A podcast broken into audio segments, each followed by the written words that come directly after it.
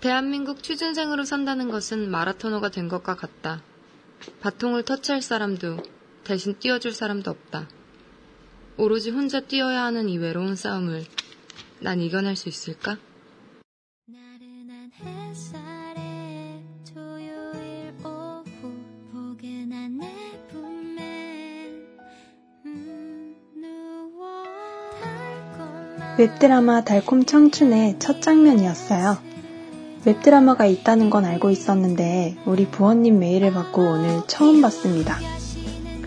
그렇게 길지도 않고 한국어 공부하기 딱 좋을 것 같더라고요. 어, 아까 나온 취준생이라는 단어 다들 아시려나 모르겠네요.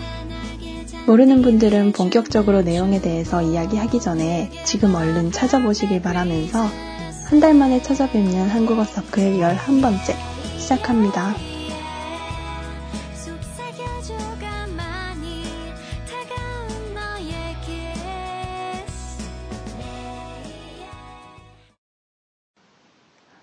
취준생이란 취업 준비생을 줄임말로 취업 자리를 알아본다든지 자격증 시험을 친다든지 면접을 준비한다든지 말 그대로 취업을 준비하는 사람들을 말해요. 아까 드라마에서 취준생을 마라토너에 비유했는데요. 취업뿐만이 아니라 모든 것이 각자 자기 자신의 앞만 보고 달리는 그런 마라톤처럼 생각될 때가 있죠. 그때마다 어딘가에서는 날 응원해주고 대신 띄워줄 수는 없어도 목마른 나를 위해 물을 줄 사람은 반드시 꼭 있을 거라는 생각을 하면 덜 힘들 거예요. 그럼 대사가 어떤 내용이었는지 같이 한번 볼게요. 취준생은 제가 아까 뭐라고 했죠? 기억나시나요? 취업 준비생을 말하는 말이었죠? 그럼 어떤 의미인지 다시 들어보도록 할게요. 대한민국 취준생으로 산다는 것은 마라토너가 된 것과 같다. 韓国で就活生として生きるということは、まるでマラソンみたいだ。 바통을 터치할 사람도 대신 띄워줄 사람도 없다. バトンをパスする人も、代わりに走ってくれる人もいない。 오로지 혼자 뛰어야 하는 이 외로운 싸움을 난 이겨낼 수 있을까? たった一人で走らなければならないこの寂しい戦いを、私は乗り越えられるのだろうか。음, 아무리 외롭고 힘든 일이 있어도 우리 한국어 서클 부원님들은 이 세상엔 나 혼자라고 생각하거나 외로운 싸움이라고 생각하지 마시길 바라고요. 물론 저도 그러지 않아야겠지만. 아무튼 이제 저희에게 웹드라마를 가르쳐 주신 메이 씨의 메일을 소개하도록 하겠습니다. 제가 지금 새벽에 녹음하고 있어서 가족들이 깨지 않게 작은 목소리로 하고 있으니까 양해 바랍니다. 안녕하세요. いつもポッドキャスト聞いています。大さんの声が心地よくてとても癒されます。진짜요? ブクブクあねよ。最近달콤청춘というウェブドラマを見つけて楽しく見てました。ドラマというよりは メイクのハウツーの動画といった方が近いかな。でもちゃんとストーリーがあって面白いです。BGM も可愛いし、ドラマほど長くないので言葉も聞き取りやすいし、キュンキュンしちゃいます。YouTube にもアップされているので機会があれば覗いてみてください。お悩み相談の方も今度書かせてもらいます。悩みだらけです。曲のリクエストはコード V의 솔직하게 말할게 라는 노래예요. ここは韓国語で書いてくれましたね。PS、日本語ばかりでごめんなさい。今度韓国語で送ります。メイさんの韓国語メール楽しみに待っていますので、ぜひまたよろしくお願いします。ウェブドラマいいですね。勉強になりそうで。私もよく英語の勉強でドラマを見たり、好きな歌手や俳優さんのインタビュー、映像を見ていますけど、やっぱり再生時間3、40分超えるとですね、勉強のために見てるのか、ただ楽しんでるのか、ちょっとわからなくなっちゃうという。まあでも、ウェブドラマはセリフがそれほど長くないし、ストーリーもシンプルで、本当に勉強になりそうと思いました。他の皆さんもメイさんのおすすめのウェブドラマ見てみてくださいね。次のメールは部員ネームグランさん。 다이 부장님 안녕하세요. 일본의 여름에 대해 이야기를 하겠습니다. 양력 8월 15일쯤에는 일본 추석 어봉이라는 행사가 있어요. 그때는 멀리 사는 가족들이 고향에 돌아와요. 한국에서도 음력 8월인데 똑같죠? 올해는 먼 곳에 사는 우리 아들 부부가 작년에 태어난 손녀를 데리고 처음 우리 집에 올 예정이에요. 너무 기대돼요. 라고 보내주셨습니다. 작년에 태어났으면 아직 아기네요. 아기들이 너무 귀여워요. 아무튼 가족들이랑 좋은 시간 보내시길 바랄게요. 아, 제가 얼마 전에 페이스북에서 일본의 여름에 대해서 알려주세요 라고 했었는데 이렇게 또 친절하게 알려주셨네요. 저는 일본어 공부한 지도 꽤 됐고 일본에도 잠깐 다녀왔었는데 정말 일본의 문화에 대해서는 좀 모르는 게 많이 있어요. 그래도 한국어 공부하시는 분들이 많이 알려주셔가지고 요즘에는 좀 알게 됐는데요. 한국 설날하고 추석이랑 오봉은 좀 다른 느낌이 있어요. 다른 느낌이죠?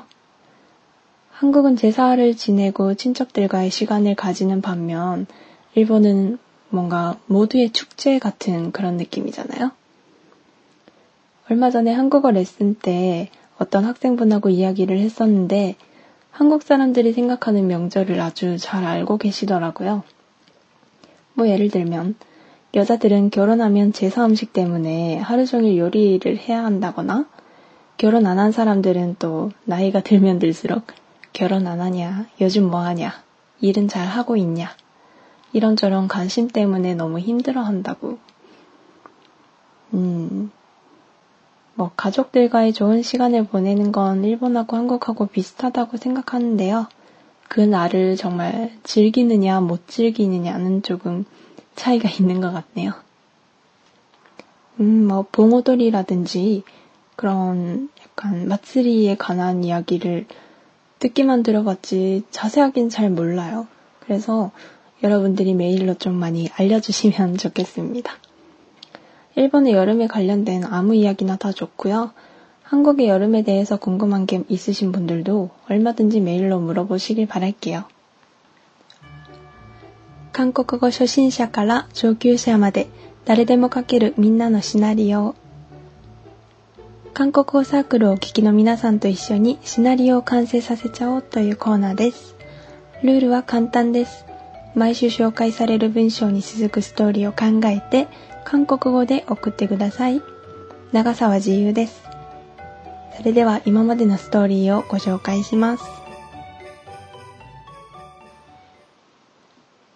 안녕하세요저기억하세요어떤사람이나한테말을걸었다 네, 저요? 맞네. 저기 저 카페에서 일했었죠. 저 매일 아침에 그 카페에 갔었는데 기억 안 나세요? 아, 혹시 매일 카페홀에 주문했던 손님 아니세요? 네, 맞아요. 기억하시네요. 그런데 며칠 동안 안 보이시던데 무슨 일 있어요?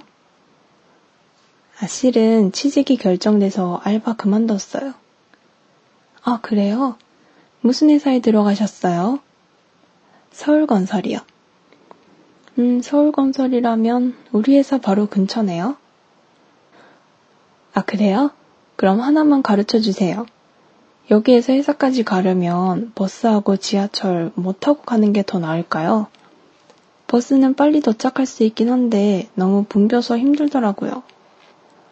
아, 저도 그래서 지하철로 다니고 있어요. 그러시구나.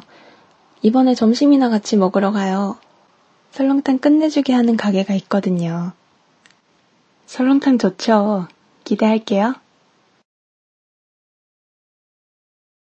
次に続く文章をお願いします。文章の意味は毎回ブログに載せておりますので、ぜひチェックしてください。いただいたストーリーはすべて添削して番組でご紹介しますので、文法は合ってるのかなハングルの綴り合ってるのかな ってご心配なさらず、どしどしメールを送ってください。皆さんのシナリオ楽しみに待っています。番組へのメールはブログのメールフォームから送ることができます。ブログアドレスは pn0419.seesaa.net 直接メールを送る場合は pn0419-gmail.com までよろしくお願いします。次回はまたいつになるかわかりませんが、更新情報は Twitter で配信しております。それではまたお会いしましょう。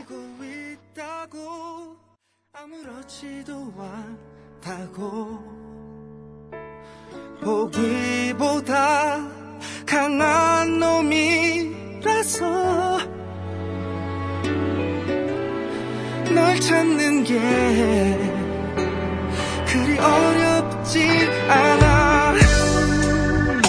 뻔한 말들로 한두 시간을 보내고 그날처럼 연인 사이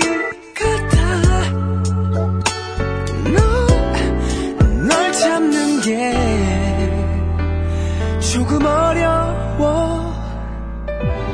솔직히 말할게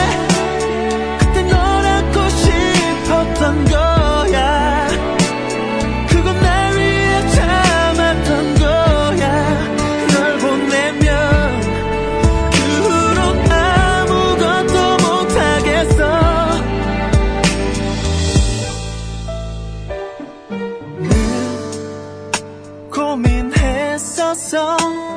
우연히 만나게 되면 남자답게 얘기하겠다고 준비했던 말이 기억이 안 나. 떠난 이후로 조금 그리워했었어